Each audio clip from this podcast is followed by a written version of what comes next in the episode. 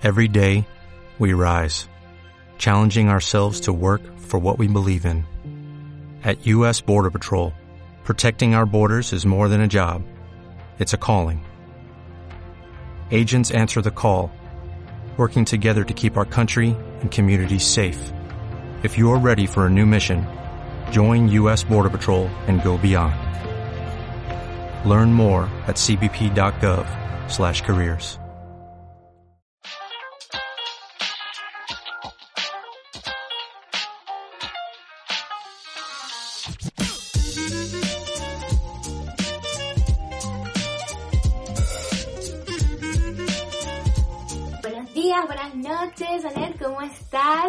¡Feliz año! Hola.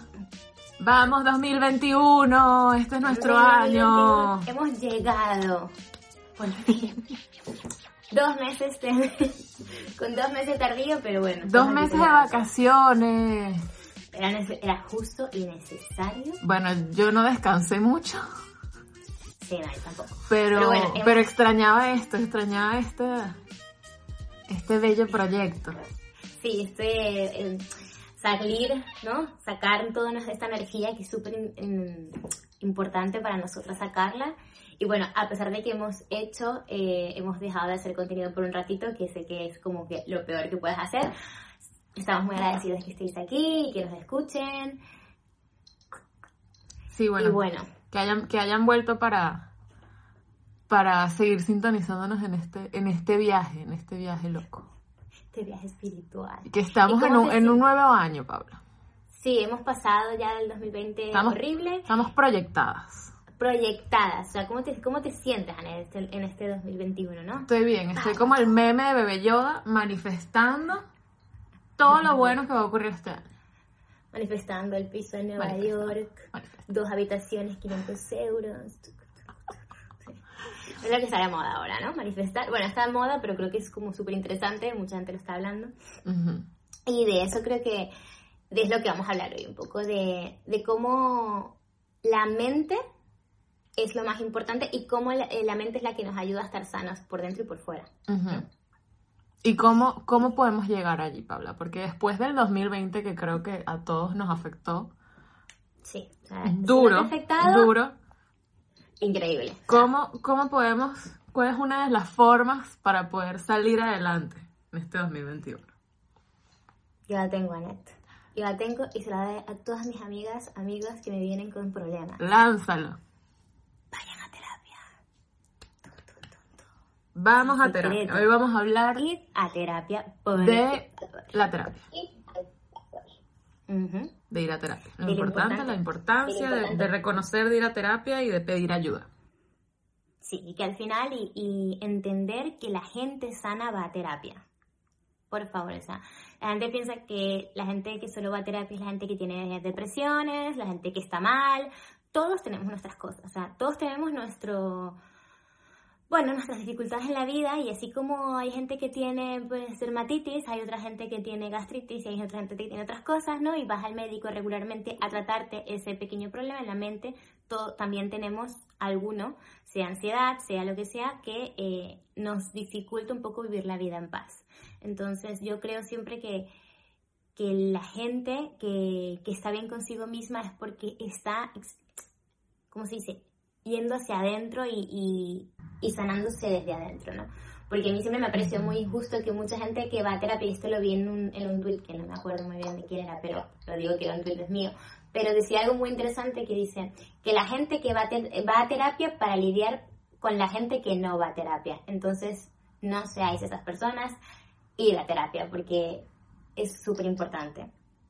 Bueno, la para, que- para todos. Sí, ¿no? esa es la verdad, que el, el mundo sería un lugar más bonito si todos fuésemos a terapia y fuéramos, se- fuésemos seres de luz, iluminados por dentro, irradiando felicidad y armonía y paz. Es que ese sentimiento que sales de la terapia, que es como. Todo está bien en la vida, estás como flotando. Imagínate que Bueno, todo el yo, mundo yo no siempre salgo de terapia así como, ¡ay, qué linda la vida! La así. mayoría de las veces salgo de la terapia como, ¡ah! Que la vida algo como más, más pesimista. Y es al trabajar, o sea, en esos días que te dan como tu tareita de terapia y empiezas a hacer todo el insight, allí es cuando empiezan a desaparecer las nubes grises y te empiezas a sentir mm, Interesante. Es que, claro, al final la, la terapia es una experiencia muy personal. Eh, yo empecé a ir a terapia desde muy pequeña. Eh, por hijas, porque, bueno, hija de padres divorciados. Ah, igual. Esta que está aquí pasó por eso. Podía ser 1999, daba igual, sí, lo que sí.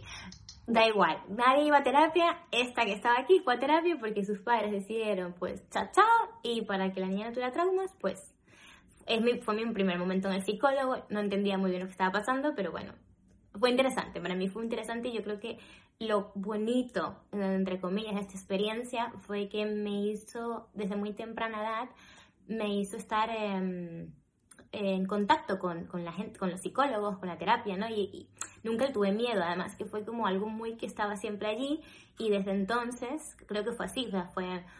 Fui a terapia esa vez, eh, pues me hicieron una evaluación, no recuerdo, mi mamá, si quieren pregúntenle, ella sabrá qué fue lo que dijeron, yo no lo sé porque era muy pequeña, pero sí ya después... ¿Cuántos años tenías cuando, cuando fuiste a terapia?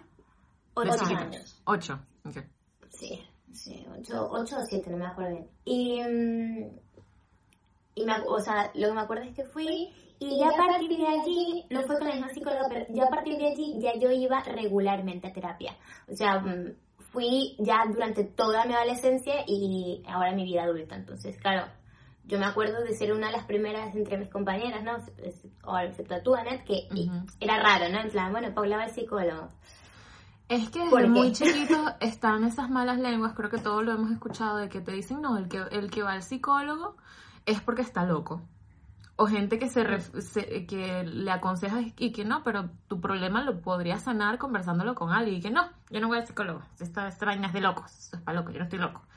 Ah. Sí, Exacto, yo no sé por qué, o sea, y ya no es ni siquiera ya del, antes yo creo que sí, la gente mayor, a veces yo hablaba con, con la gente mayor, o sea, en ese momento, y, y si era muy de, uy, no, no, psicólogo, eso es para la gente que está para allá, ¿no? Pero, ah, eh, ya creciendo, ya quizás la gente no piensa que es de locos, pero sí piensan que ellos pueden con todo, o sea, que que como no es algo que se ve y como no están llorando todo el día y porque pueden con la vida en general, porque al final pues te tomas un tomas una birra y se te pasa y vas con tus amigos y se te pasa, es como, ah, yo no lo necesito, eso es para gente que es débil, que es muy, que creo que es la, la, la la perspectiva que se tiene, ¿no? Porque la gente que va a terapia es débil. Ajá, antes yo pienso que se asociaba exacto con, con problema mental de locos y ahorita se, a lo mejor se asociará más con la depresión. Hay gente que ahorita dice, no, pero yo no necesito eso porque yo soy feliz. ¿Por qué necesitaría ir a, terapia si, si yo no estoy triste? Es que si no, para otras cosas. no los viernes, claro. Me paso súper bien. o tipo, tengo, tengo mis amigos. Yo puedo conversar mm. con mis amigos Señores, los amigos no son psicólogos. Por favor. Tú te puedes desahogar con tus amigos y está genial que puedas tener como ese, esa confianza en alguien para poder desahogarte. Pero uno no se graduó de, ninguna escuela de psicología como para, que, a ver, que, eh, para que tú me lances tus demonios a las 8 de la mañana. Y al final es eso, lo que dices tú, los amigos también pues tienen sus cosas y siempre hay alguien, una, una persona en el grupo de la amistad que es un poco, que tiende a ir a terapia, entonces tiene como más una, una, ¿cómo se puede decir? Una apertura, una apertura no, pero un, ah, un opening, no sé, de la mente, él tiene la mente muy abierta, entonces, este, eso hace que como que la gente, a esas personas, pues, si le agarran ahí como a rapatas, en plan, arréglame la vida porque no sé qué hacer y eso es en plan, tío, eh, tus amigos pues también tienen cosas y sí, obviamente están ahí para desahogarte, para decirte, pobrecitas, pero primero, sus consejos eh, son desde su propia experiencia, nuestros, mis consejos cuando yo las doy son Cada quien juzga desde su, desde su propia experiencia. Eh, yo no soy psicóloga, porque yo te puedo decir, mira, te tomas un tecito y ya deberías estar bien y quizás no vas a estar bien, entonces si tienes un problema que es recurrente y ya sientes que estás cargando a las personas, porque también es que los cargas con tu, con, tu negatividad y esto es algo que tienes que enfrentar. Tú piensas que es que la gente está ahí por ti, pero no. O sea, si lo estás, sientes que ya estás cargando o ya llegas con el mismo problema y la gente ya te empieza a responder como, Sí, ya están, ya te han dado todos los consejos que pueden darte, pues creo que es momento de afrontar la verdad, de dejar la negación un poco y creo que la negación está al lado muy del ego, que es algo que a mí me ha ayudado mucho, por ejemplo, a entender que, que es este ego que te dice, no, tú puedes solo, tú puedes solo, tú vas a salir de esto.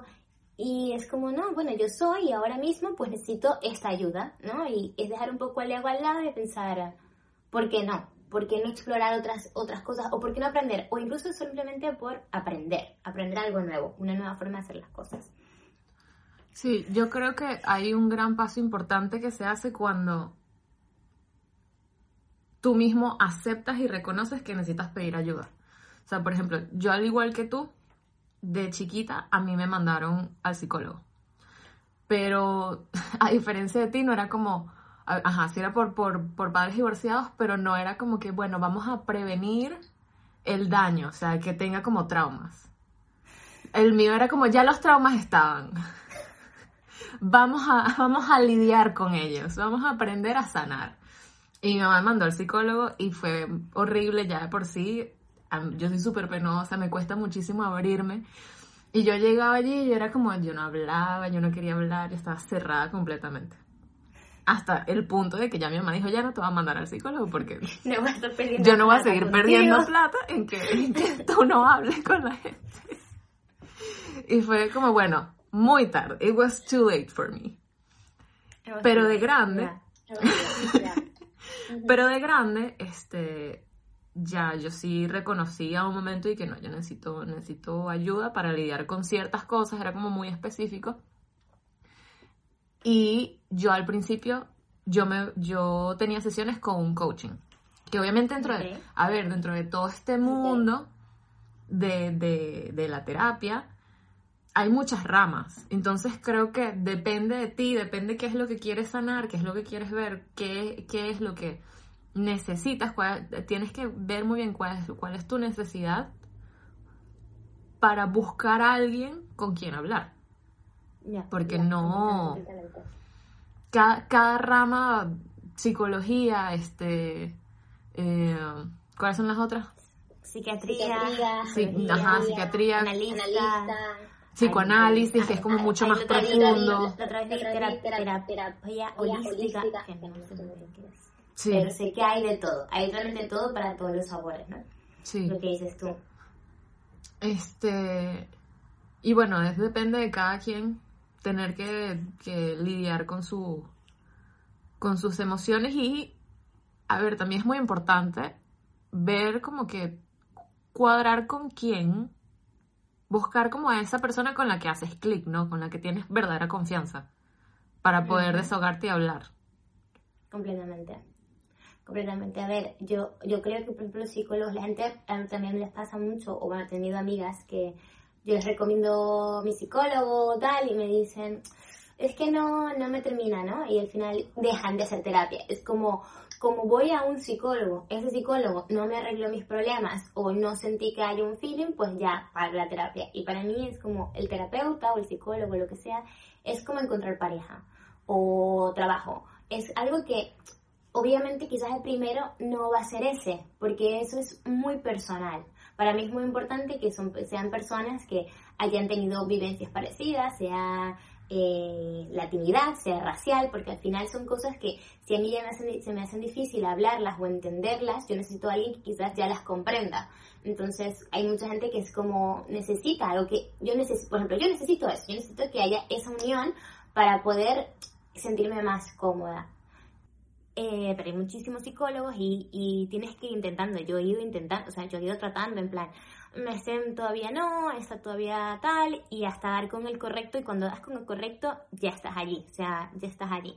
Pero no, no deberías rendirte porque el primero no te funciona mucho, porque es que esto es, esto es muy personal, y lo que te funciona a una persona no le funciona a la otra.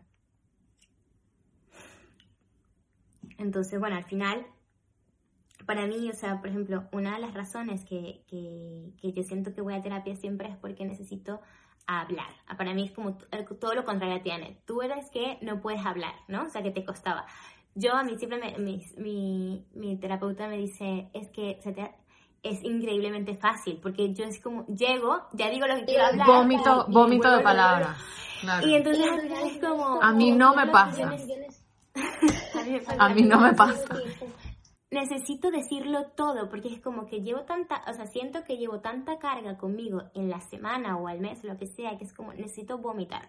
Y lo que a mí me gusta mucho es de que lo que es que lo que hacen es como desenredar ese pensamiento y encontrar las causas, ¿no? Porque ellos lo, a mí lo que me hace es que me van guiando en plan porque yo también me disperso mucho, ¿no? En plan, voy hablando y, pienso- y se me va la, se me va un poco la olla. Y lo que me ayudan es, no, no, céntrate, porque aquí es donde está el problema, aquí es donde hay que trabajar. Este, y yo por eso es que te digo, yo salgo súper liviana del psicólogo porque siento que he descargado muchísima energía. Y, y por eso también creo que es importante que los niños vayan al psicólogo pronto si se puede, porque ya si estás tan acostumbrado, yo que estaba muy acostumbrada, para mí era como voy, le cuento todo, tengo 13 años y así sea de, ay, fulanito, fulanita me dijo tal, me da igual, pero le contaba todo. Entonces para mí siempre sido como un poco un, un guardador de secretos, ¿no? Al final, y eso se forma esa relación. Sí. Y para mí es súper importante. Y tú- yo creo que...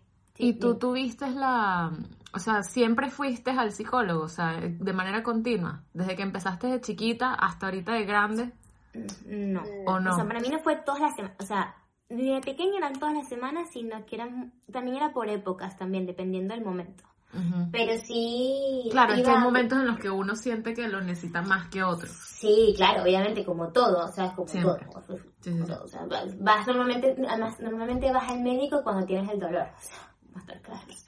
Y, y sí, pero siempre ha sido algo muy constante, pero por ejemplo, cuando emigras, Hay mucha luz.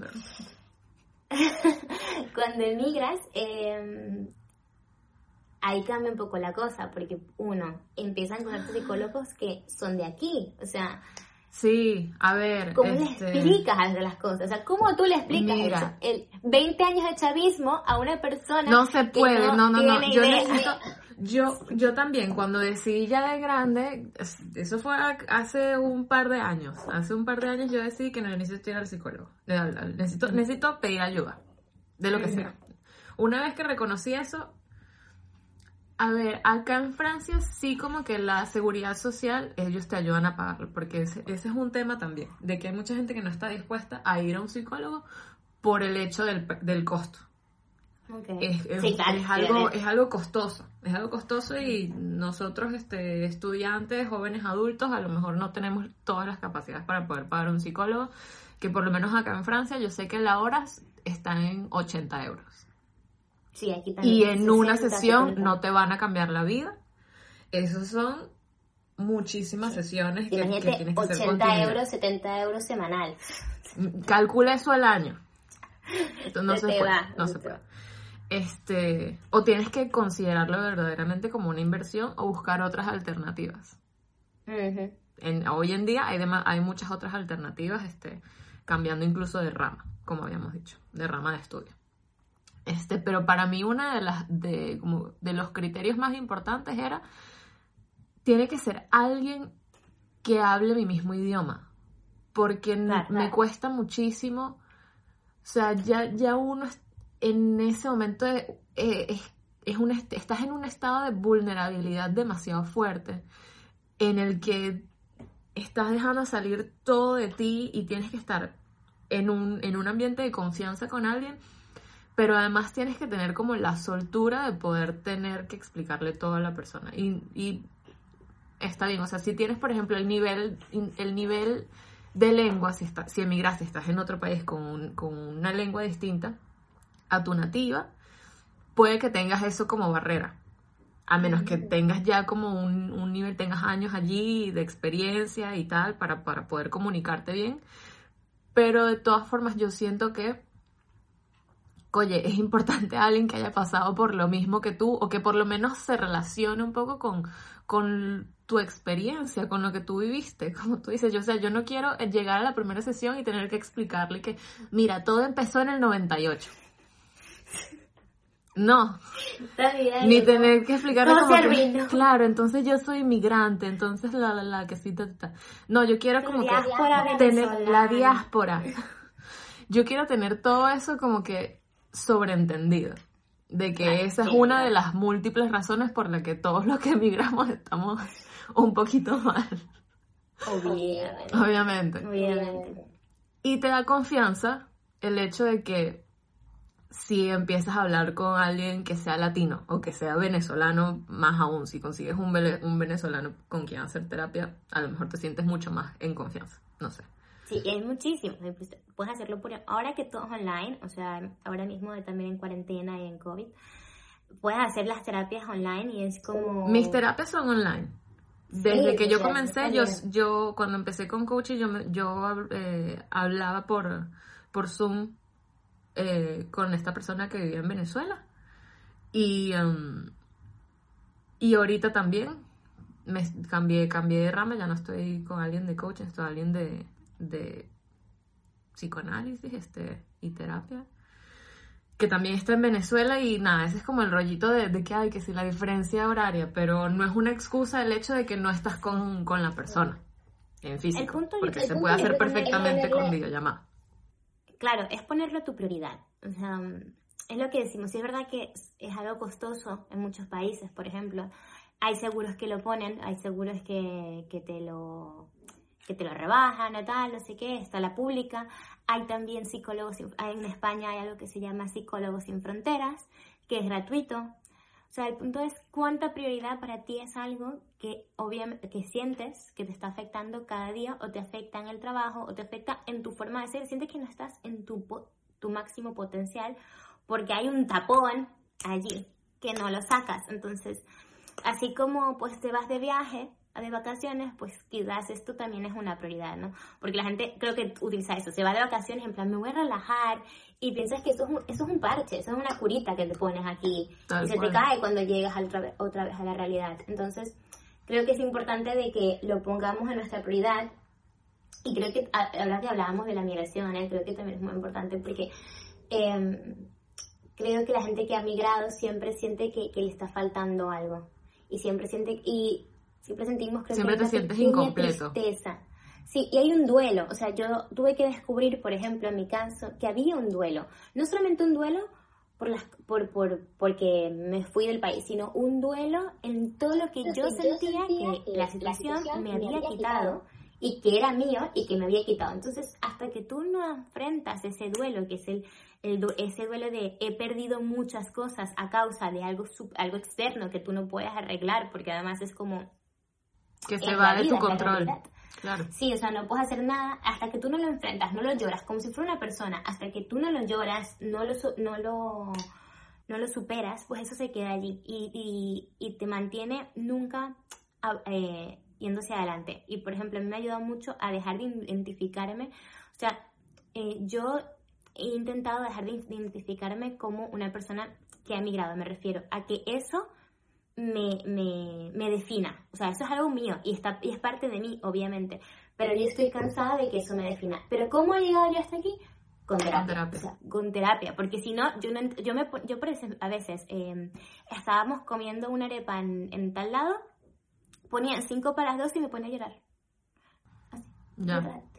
Claro. Entonces, Nostálgico. y porque yo soy, yo soy, yo soy muy de, de expresar los sentimientos como vienen. Yo lloro, me río y tal, pero hay gente que no. Entonces, yo lo vi muy claro, pero hay gente que, que los agarra allí y eso además lo somatizas. Eso se te, te viene en un dolor de estómago, te viene, te viene de otras maneras. O sea, lo que tú no lloras, lo somatizas. Claro, te empieza como que a salpicar en otras áreas de tu vida.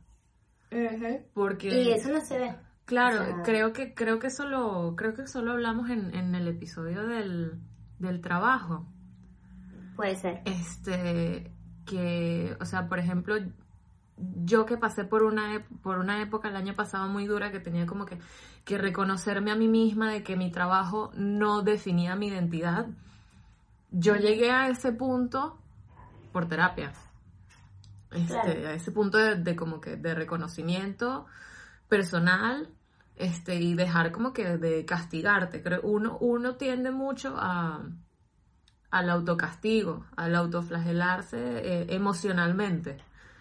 A juzgarse mucho. a juzgarte mucho a compararte mucho con los demás y son son cosas que tienes que ir trabajando el, el por qué siempre te comparas con otros, con, que creo que es muy normal en, en- en todo esto de- de- del haber emigrado. Ocurre mucho de que, no sé, por lo menos yo, yo tuve una temporada muy grande que me comparaba con gente que se había graduado conmigo de la universidad. Uy, sí, sí, esto es es- Y un eso es- step que que pasas cuando te, cuando te- Y eso es un, un step rudo de superar. O cuando, por ejemplo, tus amigas empiezan a casarse. O otras empiezan a ser CEO. O todas empiezan... O, o cuando ves que otras personas empiezan a avanzar y si tú no estás bien con todo lo que tú has logrado, con todo este... Las, las raíces como que tú has plantado y, y- y tus logros personales, vas a caer en un hueco. Claro, Claro. Y eso, se, eso se logra con, con, con terapia. Exactamente, es lo que y es lo que dices tú, a ver, son, son cosas, a todos nos, a- o sea, yo cuando lo que me dicen me siento súper identificada porque me ha pasado, eh, de que claro, como, como emigrar, eso, a mí yo siempre lo- me, me di cuenta que emigrar te retrasa un poco, cin- depende, ¿eh? te puede retrasar 10, te puede retrasar 5, te puede Te retrasar, puede retrasar. Depende, depende de la Dos situación. Dos años. Exacto, depende de la situación y cómo emigres, ¿no? Pero te ret- sientes que con la gente que te gradúa, si tiene una vida más normal o eh, lo que sea, o la gente con quien, por ejemplo, vienes aquí y te comparas con la... Porque a mí me pasa de que, por ejemplo, la gente con quien yo me gradué normalmente también migraron y también pasaron por muchas cosas igual que- iguales que las mías. Pero cuando yo llego aquí y la gente de mi edad está a un nivel distinto porque no está pasando por las mismas cosas que yo, y, y eso es lo que dicen, ellos avanzan de una manera mucho más fácil, por la vida, de una manera mucho más tranquila. Entonces, claro, te empiezas a comparar con que ya va, pero ya tiene mi edad. Es Y claro, ya frustrante. mi edad ya Ya está tal, claro. y ya Ya tiene un piso, ya tiene no sé qué, y te sientes ahí donde te empiezas a, a juzgar y te empiezas, creo que, que a sentir en, en ese sentimiento mal de es que no soy suficiente Ujú. y, y bueno, puedes entrar en ese hueco y puede ser de todo. En un loop y llegas y, en- y entras en un loop porque esa es la cosa. Una vez que, que hay como una semillita plantada, si no tratas de, de, de hablarlo, de, de superarlo, de, sanar eso, va a, va a seguir creciendo esa, esa semillita como una hiedra venenosa y se va a apoderar de, tu- de tus pensamientos, de todo.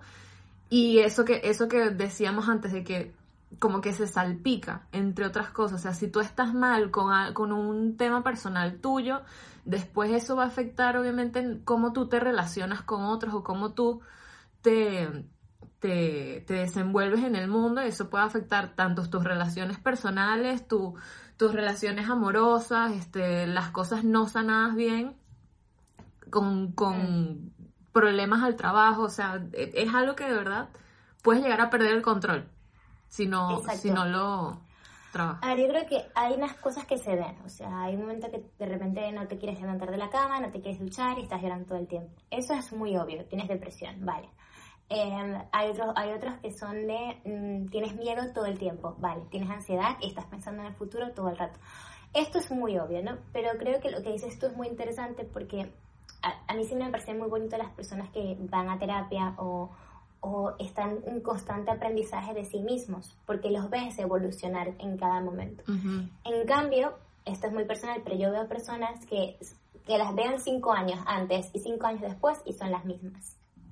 Porque no están en cosas, o sea, no quieren, y eso ya es problema de cada uno, ¿no? Pero no quieren estar en constante, o sea, ellos dijeron, yo llegué hacia el mundo, así soy, así me funciona, y es, te funciona en algún momento, pero es que no solamente, es que ya otras personas que ya se han evolucionado ven, ven lo que, donde estás fallando, ¿no?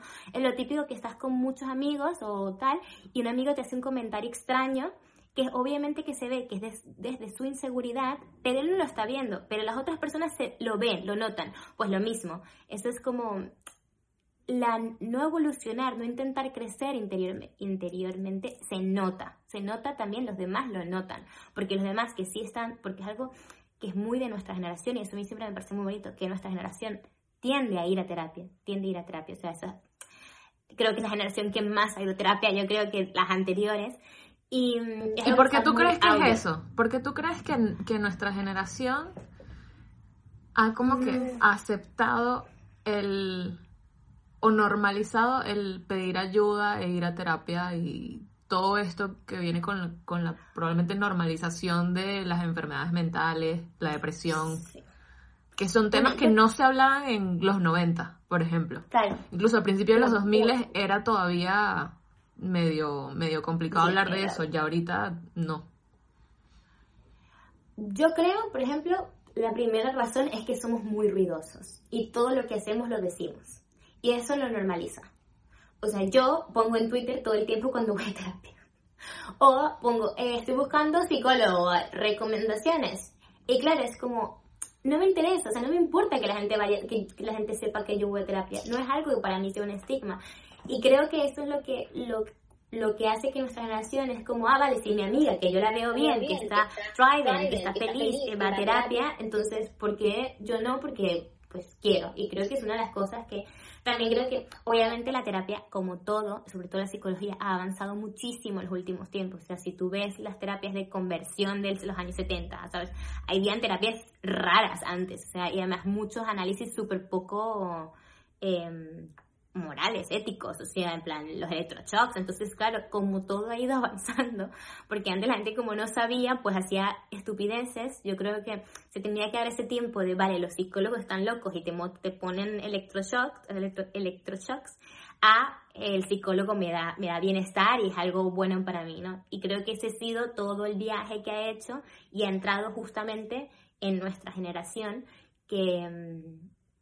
que por eso es que creo que, bueno, es para mí lo que yo creo que estamos más acostumbrados y tenemos menos tabú. O sea, es que tenemos muy pocos tabús en esta generación y es como, whatever.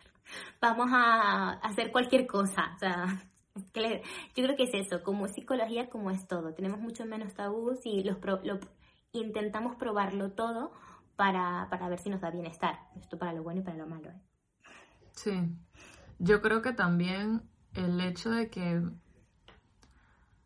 no sé, somos, somos una generación que, que como que está pendiente siempre de los detalles, tanto los buenos como los malos. Desgraciadamente es una generación que está como que mu- muy pendiente de qué hace el otro, qué está haciendo. Mm, Así como que, como que juzgándote en la distancia. total. como que viendo. Yo siento que nuestra generación es muy así. Y no por echarle shade a, las generaciones anteriores de nosotras, pero también estamos como que muy pendientes de, ah, bueno, lo que falló de tal, de tal generación es tal cosa, es tal cosa. Estamos como que muy conscientes de cuáles son los errores del pasado para poder aceptar el presente que queremos, la, la generación de ahorita quiere como que estar, estar bien. Como que Claro. vamos a estar, vamos a aceptarnos como somos. Este, vamos, vamos a, es, es como muy, muy del, yo no quiero ser como esta generación que hacía todo mal. O sea, o, o que tenía cosas malas. Es muy del ver Todo atrás, todo, no todo mal, pero es muy del ver atrás, a ver qué se hizo y decir, esto no funcionó, vamos a hacerlo distinto. Bueno, Y eso ayuda, eso ayuda, a la, eso ayuda, a, ayuda a la aceptación. Completamente. Bueno, ves, yo creo que ves mucho a, a tus padres, a tus abuelos, a los padres de tus amigos y dices, uff, con machismos, este, mm, con mascula- masculinidades frágiles y dices, uff, Sí, todo- todos los, los aspectos tóxicos de la sociedad sí, y es que no quieres que se repitan.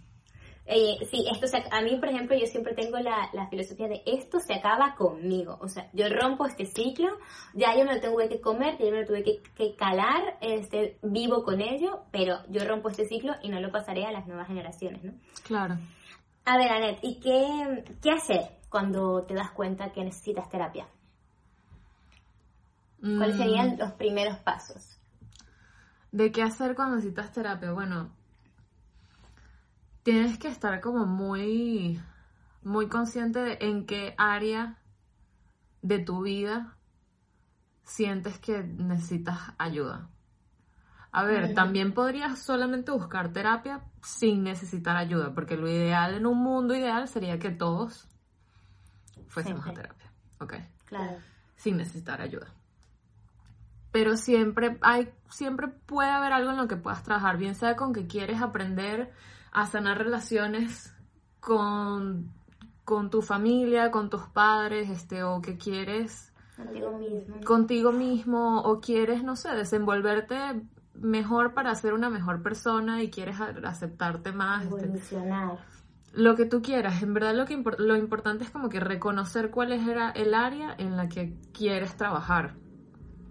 Este, y si hay algo específico que, que quieres trabajar, lo importante es como que lo tengas identificado y cualquier terapeuta no va a atacar directamente tu problema, sino que va a ir a la raíz.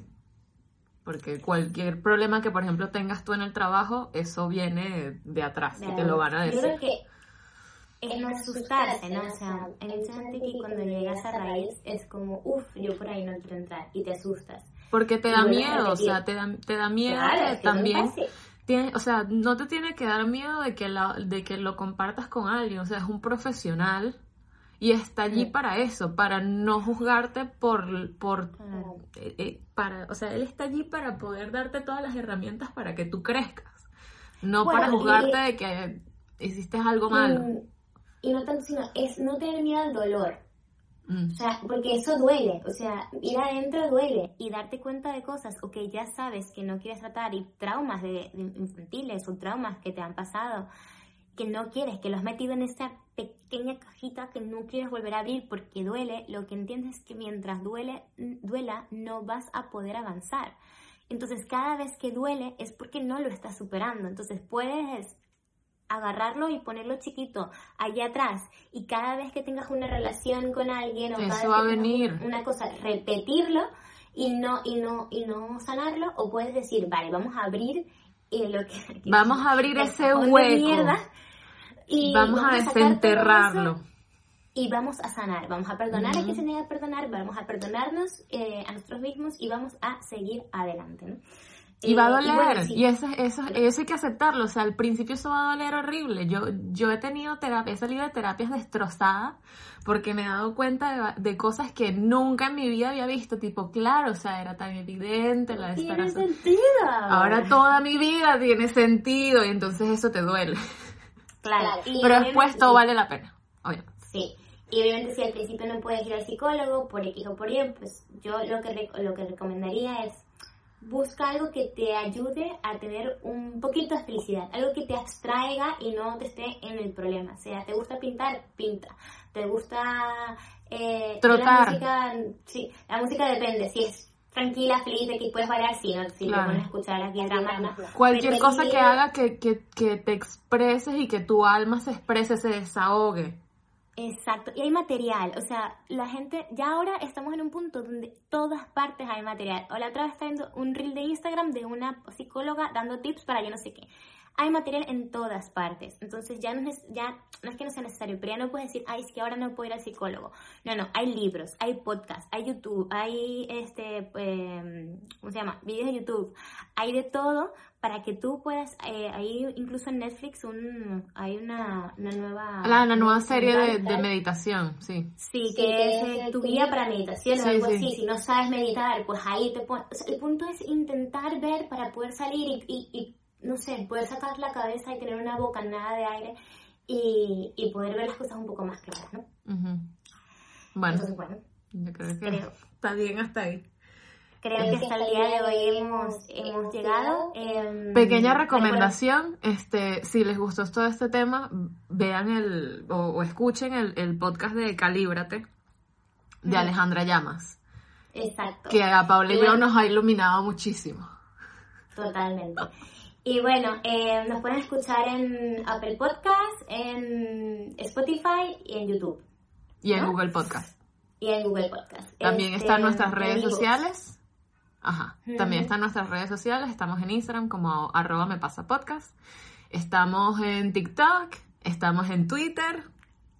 En Instagram, ya lo to- digo. en todas partes donde nos buscan. En todas partes. Y bueno, esto ha sido por hoy. Muchos besos. eh, les queremos mucho. Vayan a terapia, no se les olvide. Y Vayan a terapia. Gracias por escucharnos.